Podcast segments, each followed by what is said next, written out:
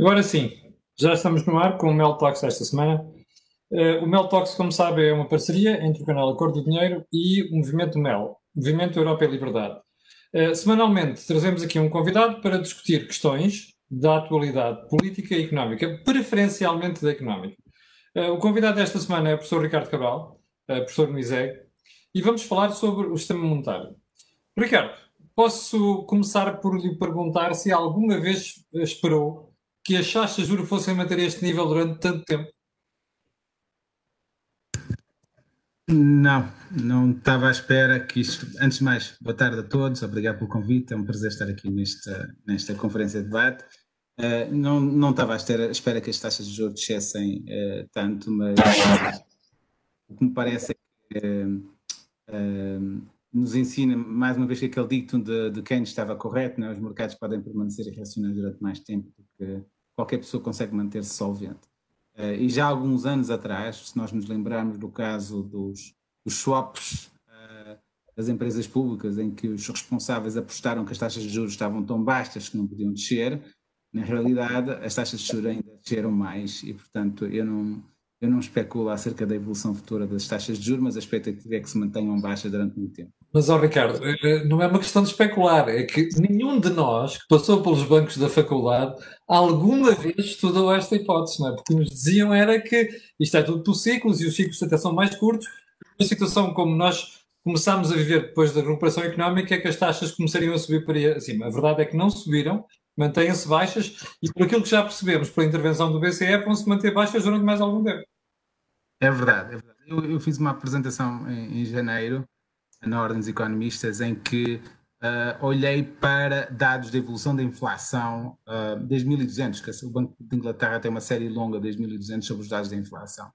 Portanto, uh, o que está nos livros do texto de macroeconomia e que a gente aprendeu na, na, na faculdade tende a olhar para uma janela temporal mais, mais recente, com dados recentes, que eram os dados que existiam à altura, em, que nós vemos a inflação a subir, uh, às vezes a valores elevados, na Primeira Guerra Mundial, na Segunda Guerra Mundial, uh, no episódio do choque petrolífero, uh, mas depois vai descer e, nunca ficar muito abaixo.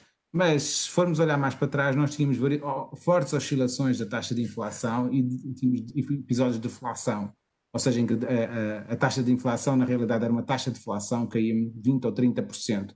E se pensarmos numa taxa de deflação de, dessa ordem de grandeza, taxas de juros de zero são taxas de juros reais brutais. Portanto, o problema neste momento pode até ser uh, evitar que regressemos ao passado há, há dois, dois, séculos atrás, em que tínhamos uma, uma, uma deflação muito elevada e nesse caso, com taxas de juro de zero, teríamos taxas de juros reais muito elevadas a causar problemas graves. Uh, portanto, parece-me que, digamos, toda a argumentação da política monetária é precisamente evitar que entremos num campo da deflação e por isso taxas de juros zero podem continuar assim e mesmo assim podem ser demasiado caras se tivermos de facto essa, essa deflação. Os bancos centrais há 10 anos não estavam nada preparados para isto, mas parece que já se convenceram que isto veio para ficar. Não necessariamente, sobretudo aqui na zona euro, como temos aquela decisão lá do, do Tribunal Constitucional da Alemanha. Mas isso é o Tribunal bastante... Constitucional, Ricardo. Estou a falar dos bancos centrais, de teoria de banco, banqueiro central. Eh, por isso mesmo, mas tem a ver, porque assim, o Tribunal Constitucional da Alemanha decidiu que é o Bundesbank que decide se é legal ou não um, aplicar a política monetária, ou continuar a aplicar a política monetária. A partir do momento em que o Bundesbank decida que uh, a política monetária do BCE não é conforme a lei alemã, ele está obrigado a retirar-se do programa de expansão quantitativa. Mas dito isso, uh, não é claro o que é que vai acontecer, é provável que haja aí tensões, e, portanto a expectativa é que continuemos com o programa de expansão quantitativa como temos até, até o momento durante muitos anos. Portanto, temos um, um digamos, um, um cenário sem precedentes que nós não estamos, e nesse sentido o Camilo tem razão, portanto nós não estamos preparados para este cenário, Uh, não estamos preparados mentalmente, as nossas instituições públicas e privadas não estão preparadas para pensar em cenários em que temos uma taxa de juro a 30 anos a 1%, ou uma taxa de juro a 10 anos a 0, qualquer coisa por cento, não é? Ou mesmo a virem a ser negativas, porque isso tem implicações em termos de todos os instrumentos, nomeadamente a política orçamental. E, e, por outra razão, não é? Porque isso acaba por baralhar todas as contas que nós fazemos em matéria de poupança, não é? Isso é um dos grandes problemas dos alemães, que é o que é que a gente faz agora às poupanças? Porque depósitos a prazo não funcionam, taxas de juros de instrumentos de dívida pública estão baixíssimos, PPRs têm uma taxa muito baixa, ou seja, temos aqui um problema de incentivo à poupança. Sim, sim, temos um problema de incentivo à poupança, mas, uh, portanto, há a poupança das famílias e eu acho que, se calhar, também há, podemos pensar na poupança dos países, que eu acho que é mais importante até do que a poupança das, das famílias neste contexto, porque eu posso falar um pouco sobre o que é que os países estão a fazer com, com a sua poupança, mais do que, do que famílias. E se eu olhar para alguns países que poupam muito, como a Suíça, ou a Dinamarca, ou a Suécia, ou a Noruega, o que eles estão a fazer é especular na Bolsa. Portanto, é isso que eles estão a fazer. Pois é, pois. É capaz de não ser a melhor solução. é isso que as famílias todas estão a fazer, mas, mas esses bancos centrais estão a fazer. Jorge, queres tentar a conversa? Sim. Bom, antes de mais quero agradecer ao, ao professor Ricardo Cabral ter aceito aqui o convite do MEL para, para falarmos um pouco sobre o sistema monetário. O professor Ricardo Cabral é um, uma pessoa muito especialista. Eu aconselho a todos os espectadores que leiam atentamente os seus artigos no público, porque são muito, muito pedagógicos e também muito, muito profundos. Uh, Ricardo, eu gostava de perguntar o seguinte: quando tu olhas para a evolução da União Monetária neste contexto, ou seja, num contexto em que a economia privada uh, está, tem uma recessão significativa, vai ter uma recessão significativa, um, vamos ter um tema que é saber quem é que vai financiar, no fundo, uh, o buraco que se gera, quer a nível orçamental, quer da economia privada, e como é que os bancos vão resolver um, a situação, porque uh, se nós nos lembrarmos da crise de 2008 e depois, no caso português, em 2011, uh, a solução que foi encontrada foi que os bancos deviam reduzir drasticamente uh, o seu crédito à economia. Hoje parece que nada disso é verdade, ou seja, a política monetária está a ser desenhada para que os bancos tenham um incentivo significativo para voltar a emprestar à economia. A minha pergunta é saber até que ponto é que os bancos vão fazê-lo, sabendo que isso pode ter implicações depois a médio prazo. Uh, e gostava que tu nos explicasses, uh, diria, estes dois períodos da União Monetária. Um período de uma União Monetária muito mais restritiva e uma União Monetária muito mais expansiva e se os bancos estão preparados para fazer esse papel que é fundamental e crucial para, para a economia. Um, nós tivemos duas crises na prática. Tivemos a crise financeira internacional 2007-2009 e tivemos a crise do euro, que estão interrelacionadas, mas são ligeiramente diferentes, um, na, minha, na minha opinião. Portanto, a crise do euro, uh, que ocorre, que, que, aparece quando se dá, quando nos damos conta que há uma crise uh, financeira internacional e quando os agentes ficam com receio e se retiram, de repente descobrimos que na zona euro se estava a nadar nu e que há, que há problemas na zona euro. Um, e parece-me que a solução que foi feita pelas adotada pelas autoridades europeias consistiu num enorme ajustamento externo. Portanto, o objetivo uh, da política, das políticas orçamental e monetária e bancária passou a ser assegurar que países que tradicionalmente, como Portugal, registram déficits externos, déficits da balança corrente, passam a ter uma situação equilibrada.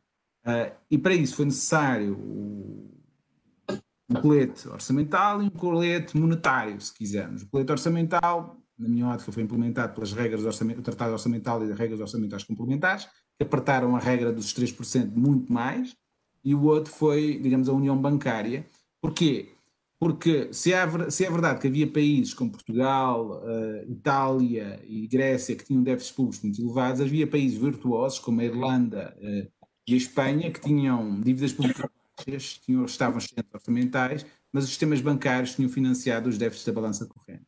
Portanto, uh, o objetivo foi colocar os dois principais agentes económicos, opinião, em situação de forma a não permitir que isto voltasse a, ocorrer, a ocorrer, que estes países registassem déficits recorrentes da balança corrente e de capital. Uh, e, portanto, no caso de Portugal, nós passamos de um déficit de 10, 12% do PIB, chegou a atingir 12% do PIB, a uma posição equilibrada de 1%, um excedente de 1% do PIB.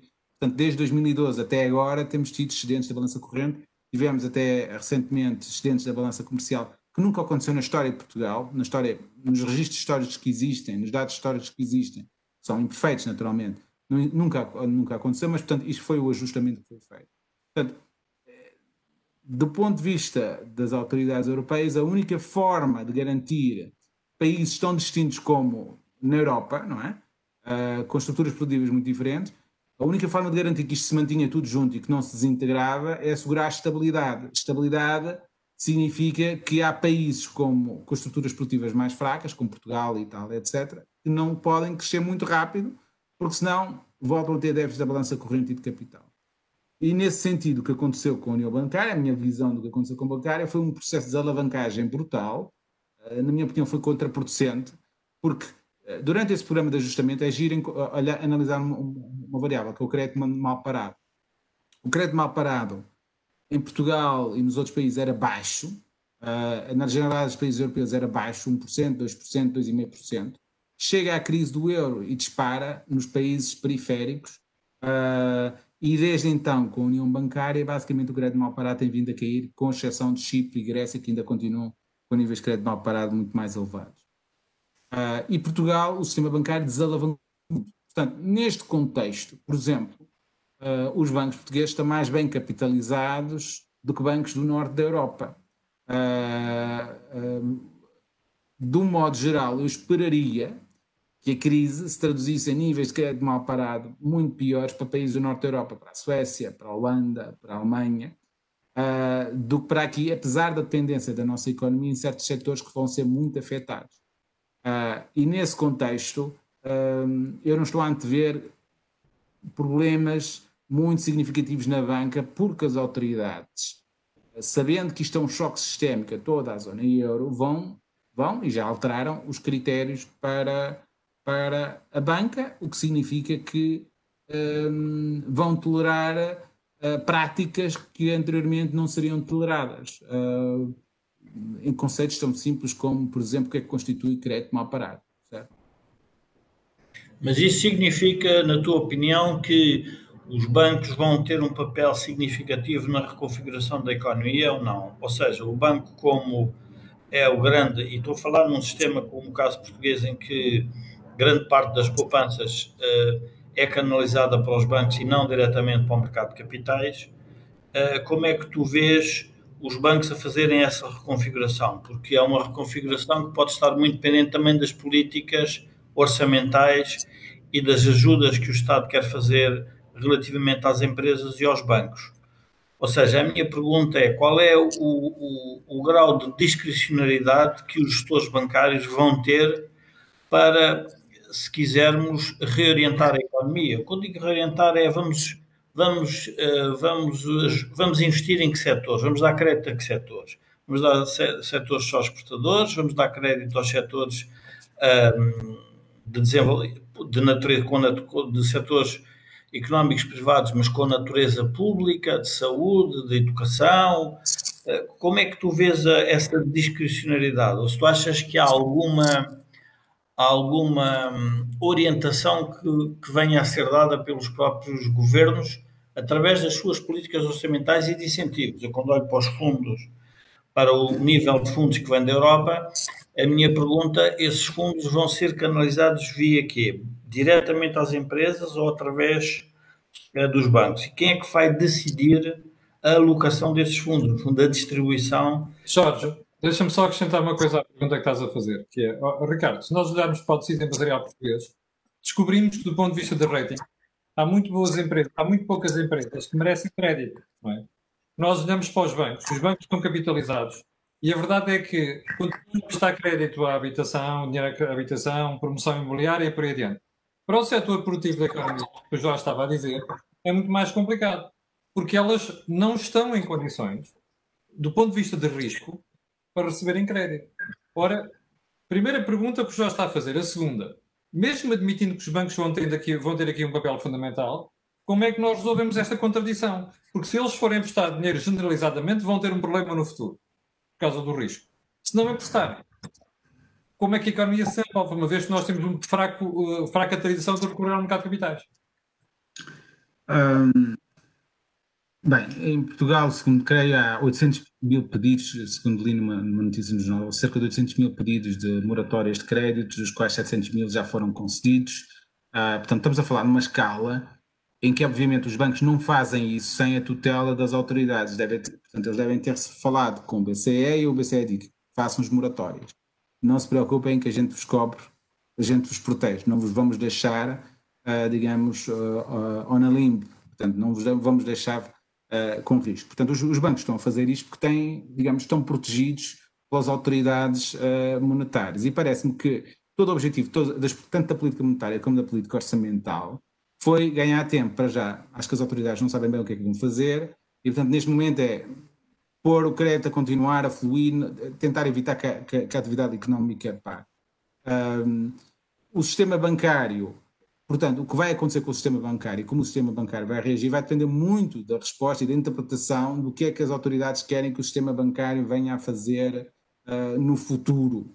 Uh, mas para já uh, não é uma, uma, uma má solução para os bancos, não é? Portanto, neste momento, à procura de crédito, que é uma coisa que faltava aos bancos. Os bancos tinham problemas em emprestar uh, e os bancos vivem da intermediação financeira. Portanto, quanto mais crédito emprestarem, desde que não haja perdas, desde que não haja perdas, eles ganham em emprestar uh, crédito. É tão simples Mas o problema está aí, Ricardo. Como as empresas têm um grau de risco muito elevado, a questão é, se os bancos vão conceder crédito às empresas, podem ter um problema. E já agora, o problema não é do próprio crédito, porque eu continuo a ter, a gente fala qualquer associação empresarial, e eles dizem que as empresas vão à procura do crédito, o problema é que os bancos acham que não devem conceder crédito. Uh, mas as moratórias têm vindo a ser concedidas. O crédito que existia, as moratórias têm é vindo a ser concedidas. É sobretudo nas famílias, essencialmente nas famílias. A uh, maior parte das moratórias é nas famílias. Acredito que sim, acredito que sim. Agora, a política, as políticas, para já, a União Bancária foi má nesse sentido, porque ao uniformizar os critérios, nós não temos empresas como os indicadores europeus, e na prática havia crédito que, na percepção de Madrid eh, ou de Frankfurt, é crédito arriscado, e que aqui em Portugal funcionava. Os gestores conheciam-se uh, e, e, o crédito servia para ajudar as empresas. Eu não estou a falar, também sabemos que, que há maus exemplos do que é que acontecia em Portugal. Eu não estou a falar disso. Uh, agora, se formos olhar para os níveis, para o que aconteceu em Portugal, nomeadamente para os níveis de crédito mal parado, em que nós chegamos a ter, se não estou em erro, 60 mil milhões de euros de crédito mal parado, o grande fator eh, que está aí não é o nível de risco, de, ou seja, se eu vos mostrasse um gráfico em que, em que, revelava o que é que aconteceu ao crédito mal parado em Chipre, na Grécia, em Espanha, uh, em Itália uh, e na Grécia, Uh, o que se dá é um enorme choque, em que de repente o crédito mal parado sobe para níveis enormes. E isso resulta das políticas macroeconómicas. É evidentemente que há comportamentos fraudulentes, há risco, há falta de governance, há muitos problemas, mas não nos podemos esquecer da envolvente. Uh, e essa envolvente teve um papel determinante na, na constituição do crédito mal parado. Agora, para as empresas, uh, nós o problema é que nós desaprendemos, digamos, a única política, a principal política que existe e que funciona e que é aceita hoje em dia é a política monetária. A política orçamental caiu, saiu fora de moda e, e nem sequer se sabe utilizar. Eu tenho defendido que neste momento é preciso fazer qualquer coisa, porque senão vai acontecer aquilo que estão a aludir, que é uh, as empresas estão com níveis de atividade baixas, estão a ser financiadas, vai-se acabar o financiamento, os bancos não, não conseguem financiamento e as empresas vão à falência. Portanto, temos uma queda, temos uma recessão profunda, uh, que não é em V, uh, que é apenas um L que desce e nunca sobe, não é? Portanto, e é esse o dilema que estamos aqui. Portanto, Bom, deixa-me colocar outra questão, Ricardo. Uh, quando o Ricardo diz há bocadinho que nesse aspecto a União Monetária foi má, porque uniformizou critérios e aquilo que não é na Alemanha e em Portugal, que são critérios completamente diferentes, a minha pergunta é, mas espera aí, então mas as uniões monetárias fazem-se que é para depois haver convergência. Ora, nós estamos há 20 anos sem fazer esse esforço de convergência que o Ricardo está a dizer. Ou seja, a culpa não é do sistema monetário, a culpa é nossa, de gestores, de políticos, de empresários e até de cidadãos. Não concordo. Uh, o... Peço desculpa, mas, uh, mas temos a União Bancária. Já estava a falar da União Bancária. Eles fizeram esta convergência rapidamente, não é? Uh, os Países Baixos, em seu devido tempo, não apenas a União Monetária, fizeram essa convergência também quando tiveram oportunidade para fazer. Ora bem, nós tivemos essa oportunidade e desperdiçámos-la toda. a União Bancária, eu estava a falar da União Bancária, quando os critérios da União Bancária são basicamente para uniformizar os critérios de concessão de crédito. Uh, e, nomeadamente, quando olhamos para a concessão de crédito como rácio, olhar para Key Performance Indicators como rácio de capitais próprios ou outras variáveis, eh, então, se vamos utilizar uma norma europeia para avaliar o nosso tecido empresarial, é evidente que temos muito mais dificuldades em a banca tem muito mais dificuldades em conceder crédito a empresas portuguesas. Nós não podemos, no momento em que a área, colocar os mesmos critérios que utilizam em Frankfurt para a concessão de crédito. E note, eu conheço pessoas que vivem em Frankfurt, que trabalham no setor bancário em Frankfurt, e eles próprios já se queixam lá da dificuldade que é conceder crédito a pequenas e médias empresas lá. Porquê? Porque uh, cada vez mais as autoridades querem crédito às grandes empresas, esquecem-se que as PMEs são as, as criadoras de emprego. E, portanto, se já é difícil conceder crédito uh, a PMEs na Alemanha uh, e nesse país com indicadores uh, financeiros muito melhores do que os portugueses, então aqui em Portugal, mais difícil, por ordem, por ordem de razão, mais difícil será. Portanto, eu estava a falar na União Bancária, não na, na União Monetária. Eu percebi. União Monetária. O problema é que a União Bancária acontece porque existe uma União Monetária, Ricardo. É aqui que eu quero chegar. Ou seja, eu há 20 anos eu mesmo sem ser um especialista em política monetária, eu há 20 anos já tinha ideia do que ia acontecer, não é? A União Bancária é uma inevitabilidade, a gente sabe isto desde o nascimento da União Monetária. O que me parece a mim é que nós perdemos demasiado tempo a olhar para o umbigo, em vez de pensarmos como é que vamos estar daqui a 10 anos e o que é que nós temos que fazer para estar preparados para lá chegar. Eu acho que os bancos, as empresas não fizeram este esforço. É aí que eu queria chegar. Eu, eu, gostava, eu gostava de fazer uma, também um, colocar aqui uma, uma questão ao Ricardo, que é a seguinte. Do ponto de vista dos investidores, numa economia em que nós, pela, pela primeira vez, há uma política monetária que, de alguma forma, pode transmitir uh, um grau de confiança elevado, uh, resultante de saber que vamos ter estabilidade de taxas de juro relativamente baixas, o que são aconselháveis a endividamento e, portanto, a novos investimentos, mas ao mesmo tempo temos os agentes privados que saíram de uma crise, eu diria, chamuscados, porque os bancos foram obrigados pela própria União, eh, pela própria, pelo próprio BCE, em reduzir o crédito. Ou seja, os agentes, em um período relativamente curto, estamos a falar, vamos admitir, 2011 a 2020, em nove anos, foram instruídos a não se endividar. E neste momento, o que a União Monetária está a dizer, a União, União Monetária a União Bancária, a política monetária está a dizer, é pá, por favor, endividem-se, porque se não se endividarmos, se nós não nos endividarmos, a economia não arranca, não arranca e temos lá, como tu dizias, a quebra, em vez de ser um L, é uma quebra abrupta e nunca mais vemos a, a linha a subir. a questão é, o Japão também passou por um período relativamente longo de taxas de juros baixas, de crescimento zero, e, portanto, como é que tu vês uh, a criação do nível de confiança na economia, olhando, se pudesse estar, se calhar a pergunta mais, mais direta, se pudesse estar centrado, sentado no, no, no BCE, o que é que o BCE deveria fazer para que esse grau de confiança se acelerasse? Porque esse vai ser um problema central. Ou seja, não é eu só financiar aquilo que eu sou obrigado a financiar porque tenho primeiro o crédito, eu não posso deixar a empresa cair, mas ao mesmo tempo o diz, bom, é que se eu me endividar, pode-me acontecer o que me aconteceu no passado, que foi de repente as taxas de juros podem disparar e podem reduzir o volume de crédito. Como é que tu virias esta, que tipo de solução é que tu encontrarias para resolver um aquilo no agora? Porque é a percepção diferente que os agentes têm sobre a política monetária, em que para os bancos há um estímulo ao crédito, uh, mas para as empresas há o risco de endividamento que eles que já estavam de alguma forma uh, a ter em consideração porque o rating das empresas estava realmente a melhorar antes do Covid. Portanto, agora cai drasticamente. Que tipo de política monetária é que tu uh, consideras que deveria ser repensada? Ou associada a orçamental, não, não, não, não, não ponto só a questão da moeda.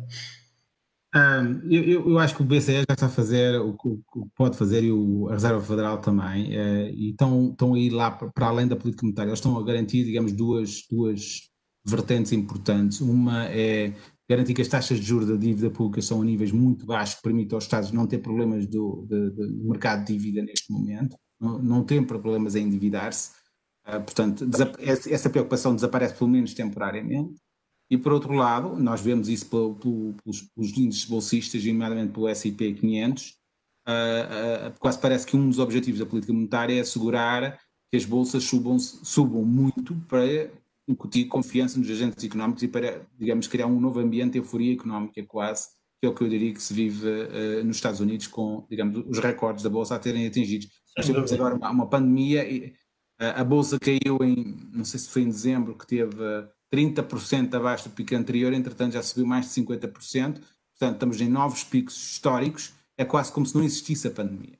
Uh, portanto, um sentimento de autoconfiança que vamos ser capazes de ultrapassar a Covid e que vamos ser capazes de criar uma economia que é verdadeiramente uh, uh, surpreendente, mas que cria uns certos estímulos. Não é? Há empresas no mercado, uma Apple, uma, uma Google, uma Facebook, uma Amazon, tem capitalizações bolsistas superiores a um bilhão de euros e, basicamente, para essas empresas é quase como se o Covid fosse assim um, um detalhe, não existe, não há problemas nenhum, eles não enfrentam qualquer problema de financiamento. O que eles estão a ver é onde é que eu vou ter mercado, onde é que eu vou crescer mais, portanto não há problemas. São empresas que conseguem transformar a realidade e que não enfrentam uh, restrições orçamentais.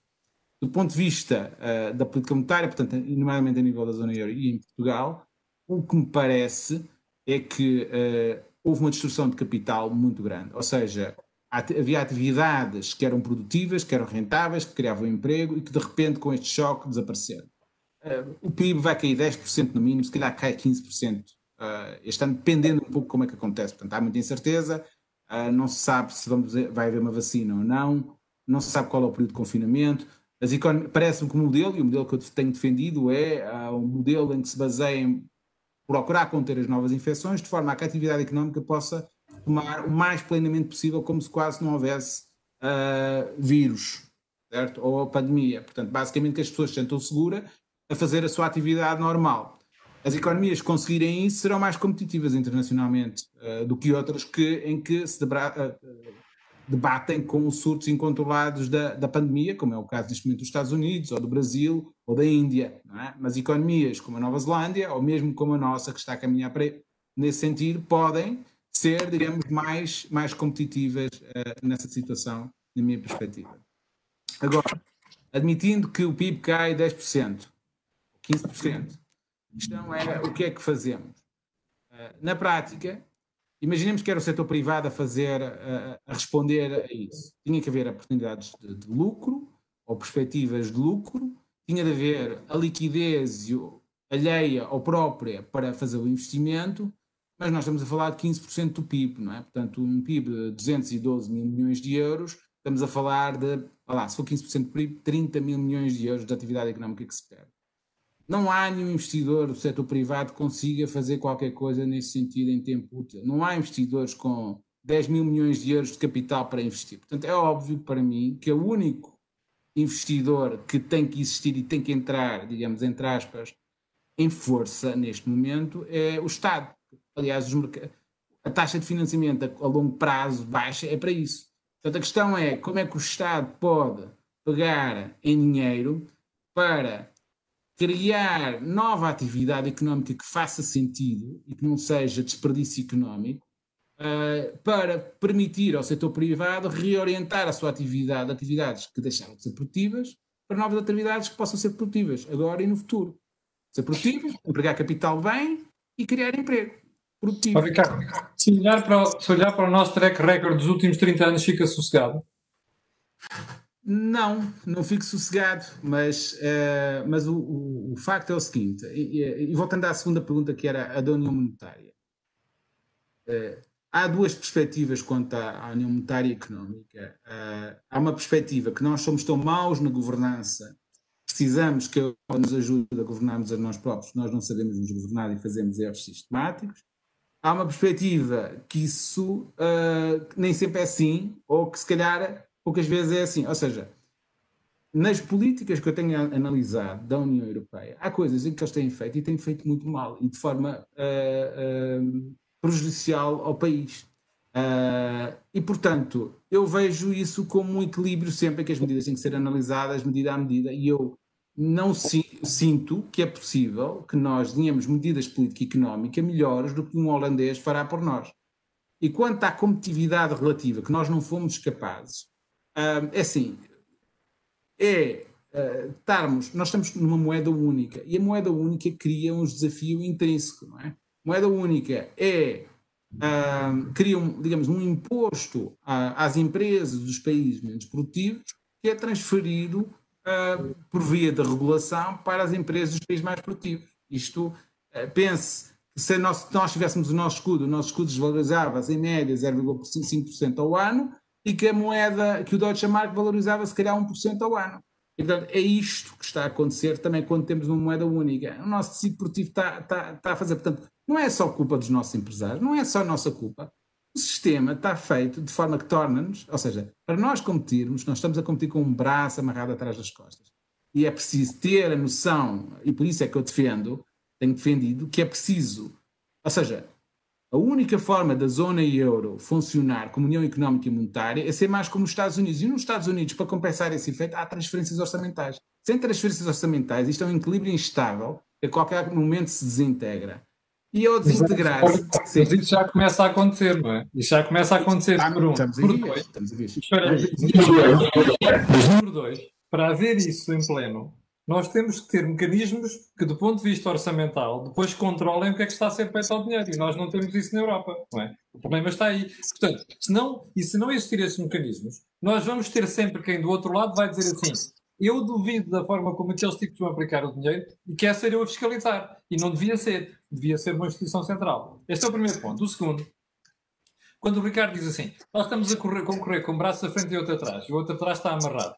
Bom, isto é sempre a mesma conversa. Se eu tiver um mendigo que quer, que quer tirá-lo da mendicidade, se eu lhe disser assim: olha, tens aqui estes meios, mas vais ter que fazer isto, e ele não o fizer, eu depois não posso continuar a apoiá-lo.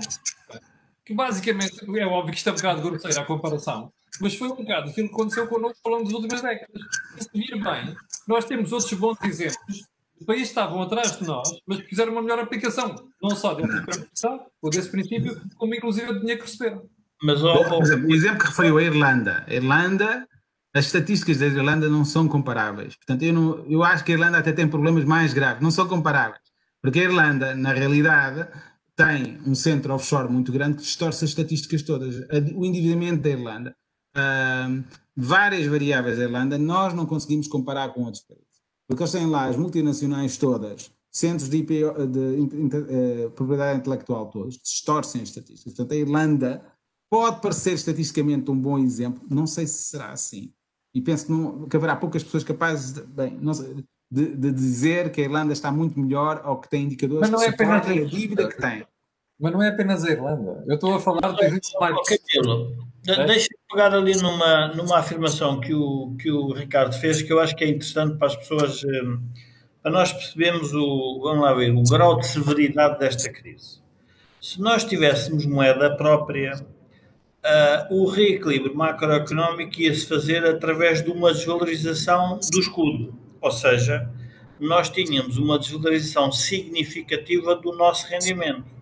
Ora, nós neste momento temos um grande ativo que é realmente estarmos numa união monetária que nos permite ter financiamento quase ilimitado, sem sofrer nenhuma desvalorização. Mas isso significa que do lado da economia real nós vamos ter que ter um ajustamento significativo a nível quer da massa salarial, quer da própria volume de lucros das empresas. E é nessa parte, e eu estou de acordo com o que dizes que, bom, não há ninguém, e essa é a verdade, uma verdade, eu diria isso, não há ninguém que consiga fazer um investimento de 30 mil milhões do setor privado na economia uh, de um país. É verdade.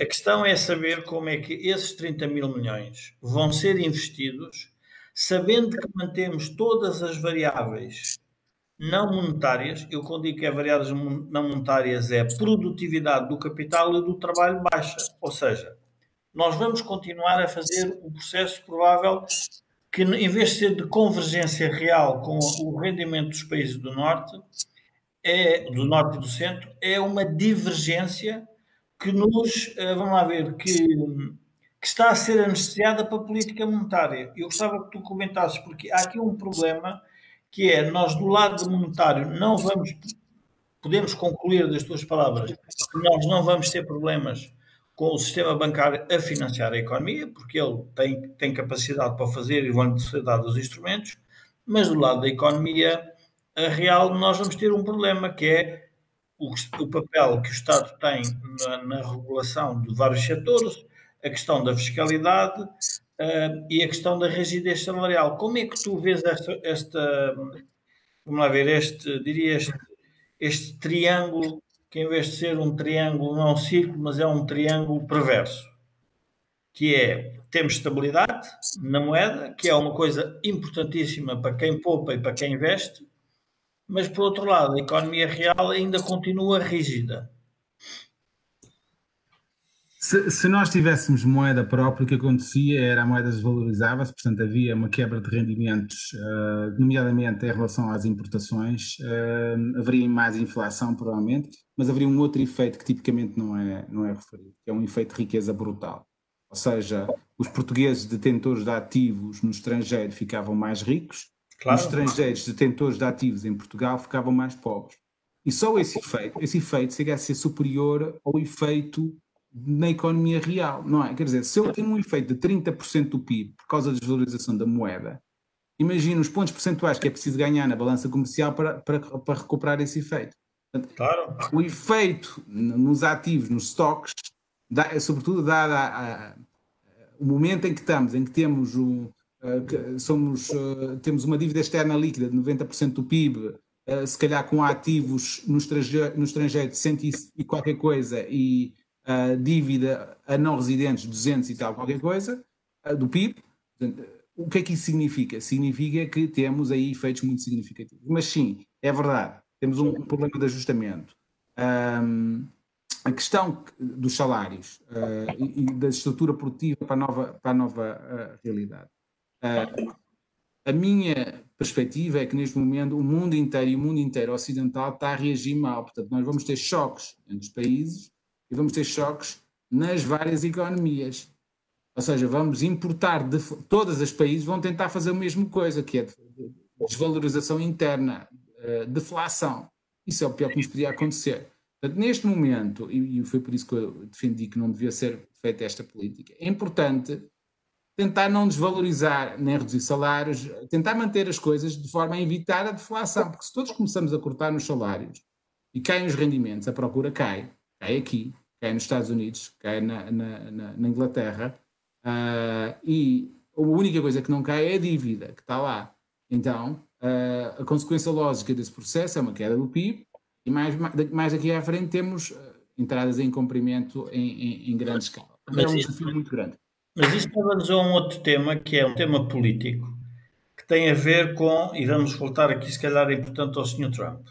Quando, Trump, quando o Sr. Trump veio dizer que cuidado porque a intervenção da administração Obama no sistema monetário levou a que Wall Street não perdesse tanto e Main Street perdesse, ou seja, quem perdeu foram os empregados uh, americanos com a, a, ajuda que foi feita, no sentido em que está, e que neste momento está a acontecer, ou seja, quem tem poupanças investidas na Bolsa e quem tem poupanças no mobiliário vê a sua riqueza uh, a crescer e quem está no, diria, na economia real, quem está no trabalho, uh, vê muito menos oportunidades e vê uma, vamos lá ver, e tem um, uma perspectiva de evolução salarial muito baixa.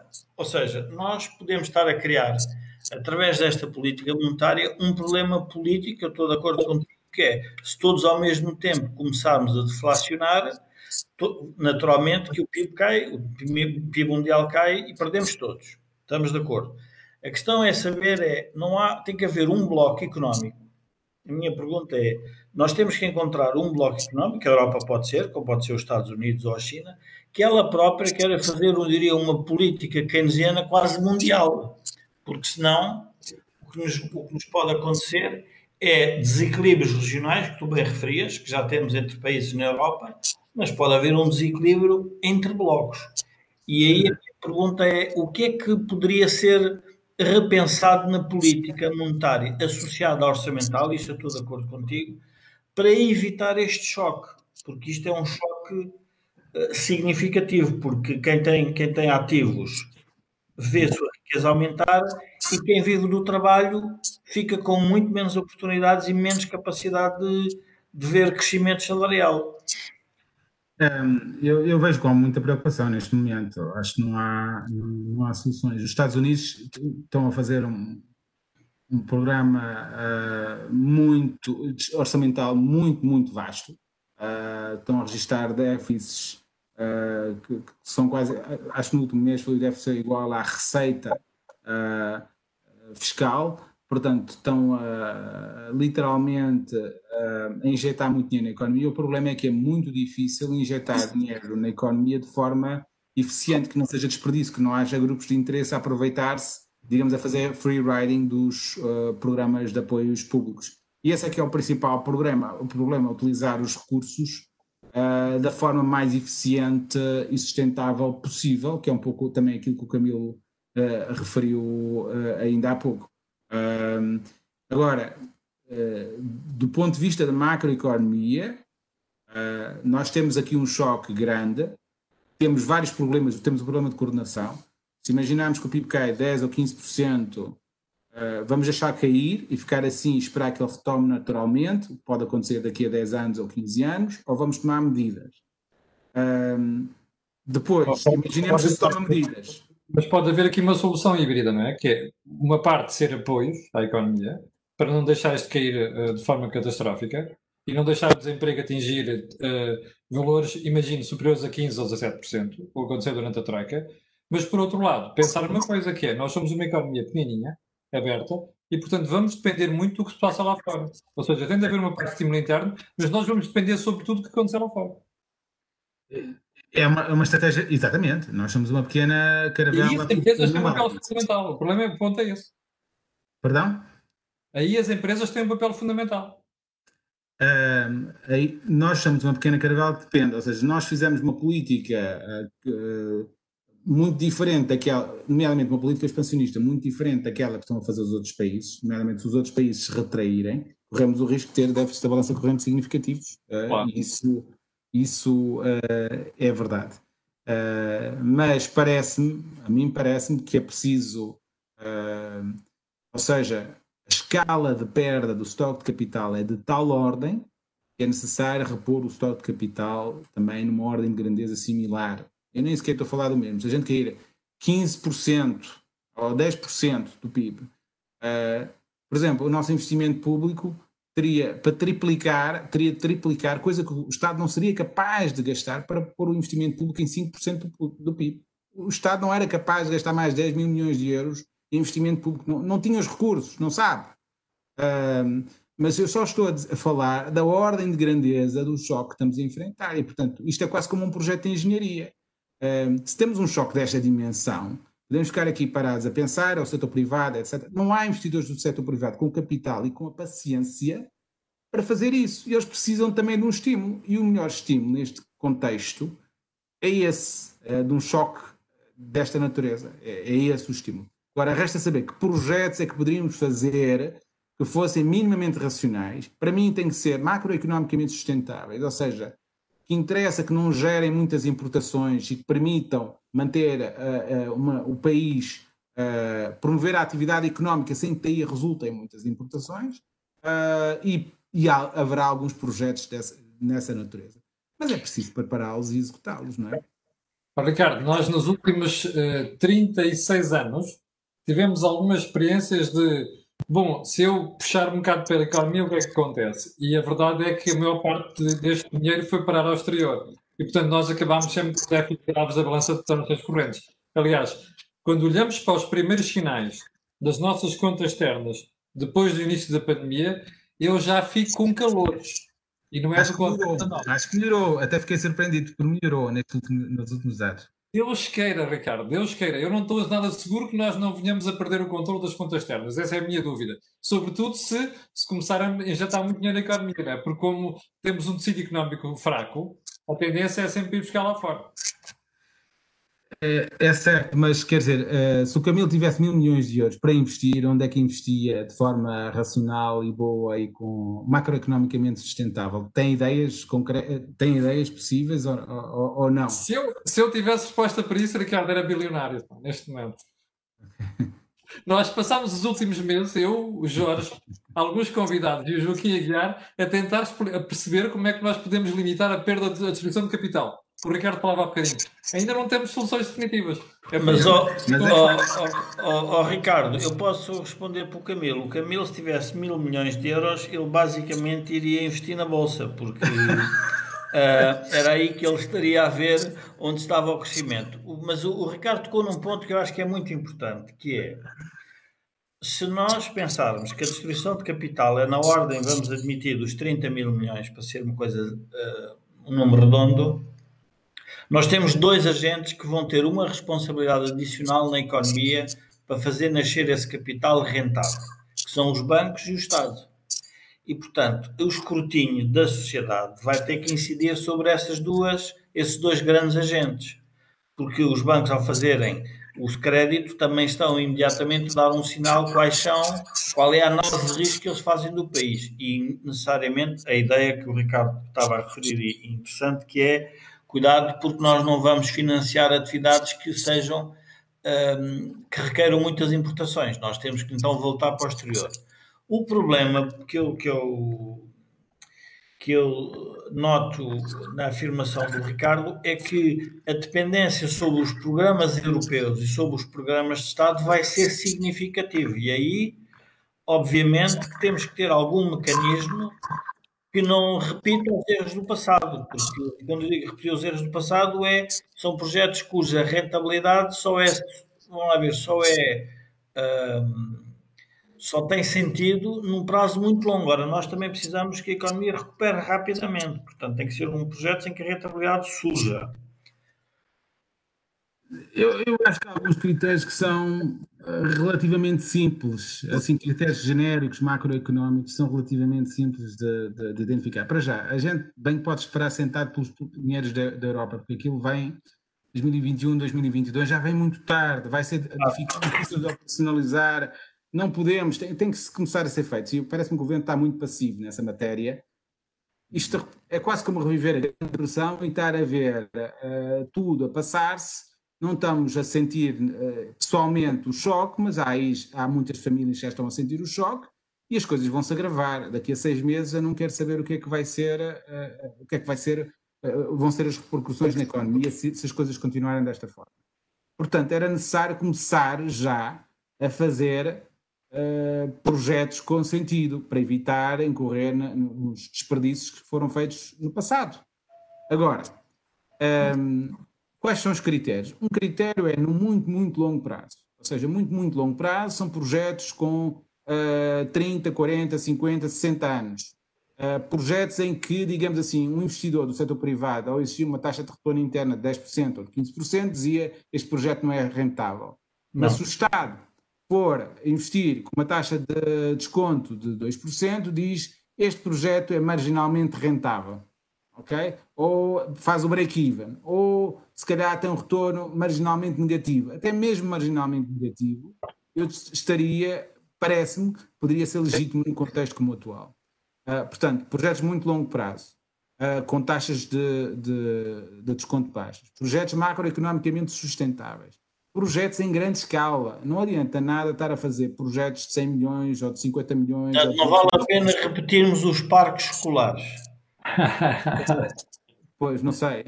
Uh, mas há, proje há, projetos que podem ser interessantes, por exemplo, uma das questões é a circulação de ar e eliminar o, o vírus do ar, não é? Portanto, há, eu sei que há professores nas universidades portuguesas e noutras universidades já a trabalhar na forma de eliminar o vírus do ar e, portanto, há, há muitos projetos podem ser justificáveis com base no combate à Covid-19. Agora, não vou entrar nesse nível de detalhe microeconómico.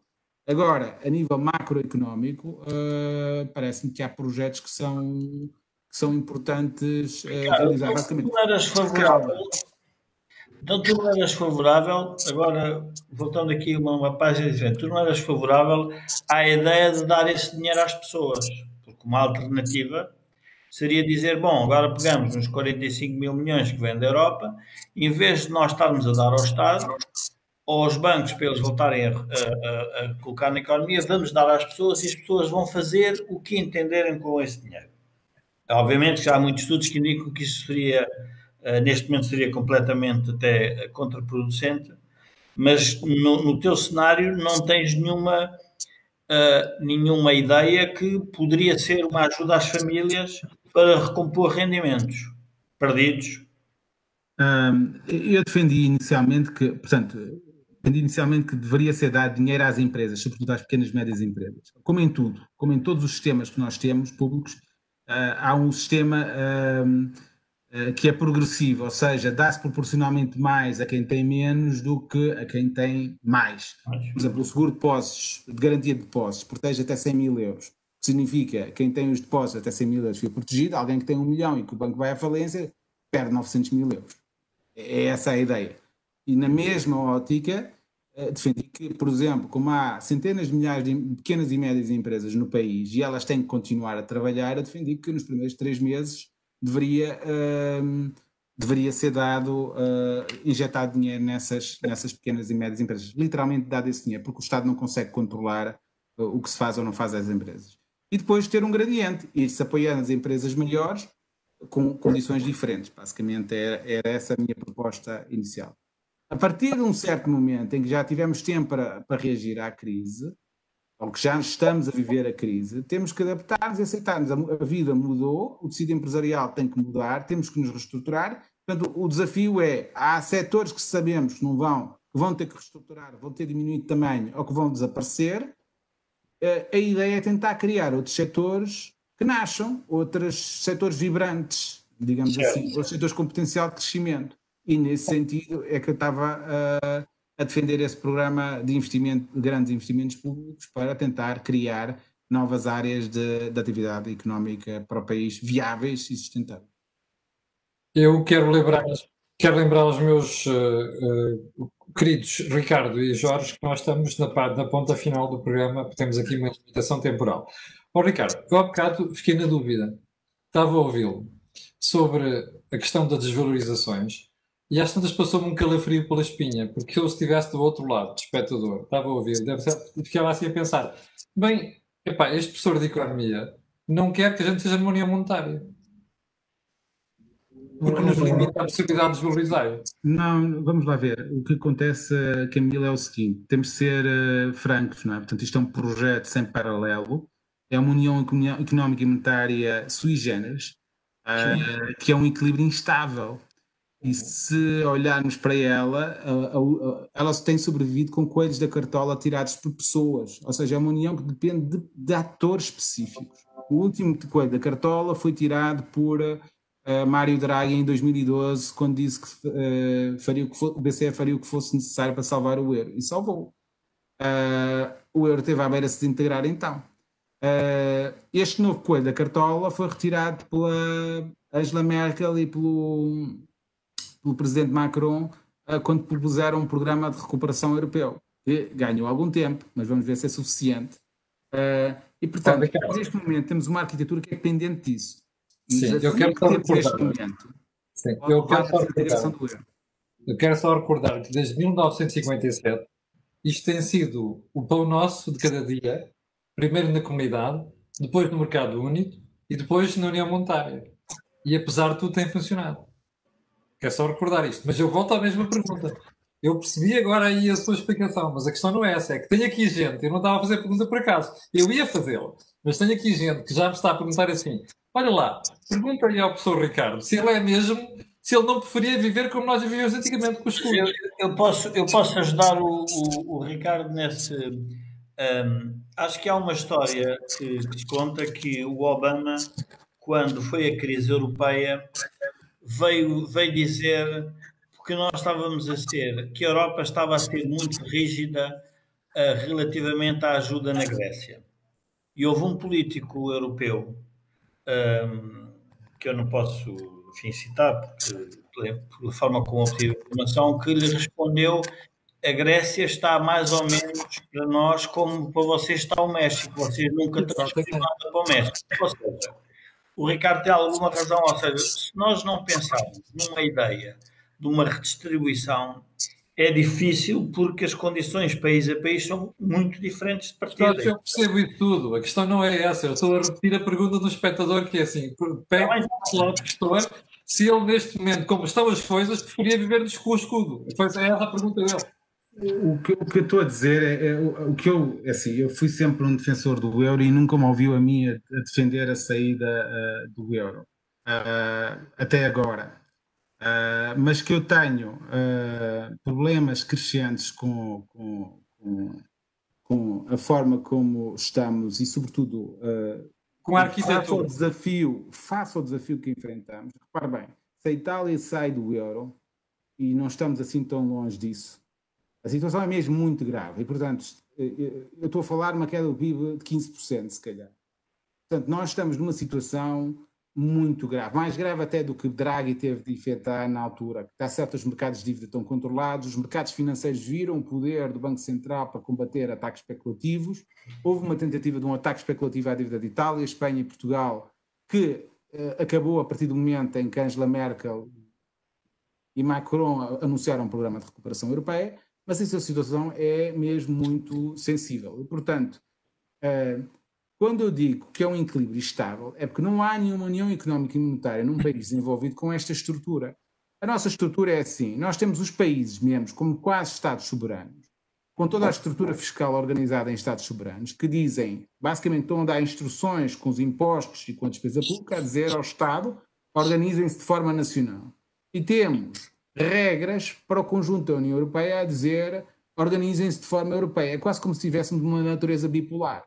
Não temos nenhum. As transferências orçamentais que existem são insignificativas para a dimensão de problemas que estamos a criar na União Europeia. Em qualquer, em Portugal, por exemplo, existem transferências orçamentais significativas entre zonas ricas e zonas pobres. Isto é um mecanismo uma, essencial a uma união económica e monetária funcional. Oh, Ricardo, no dia em que o Ricardo, eu, o Dr. António Costa e os primeiros ministros do Sul aceitarem que a gente queria um tesouro europeu que é para saber o que é que se faz à política orçamental, os alemães serão os primeiros a adotar uma, a, as transferências e este sistema imanente às uniões monetárias. O drama dos alemães e dos outros é que nós não temos instituições para controlar isto. Porque se há país que é federalista na Europa, são eles.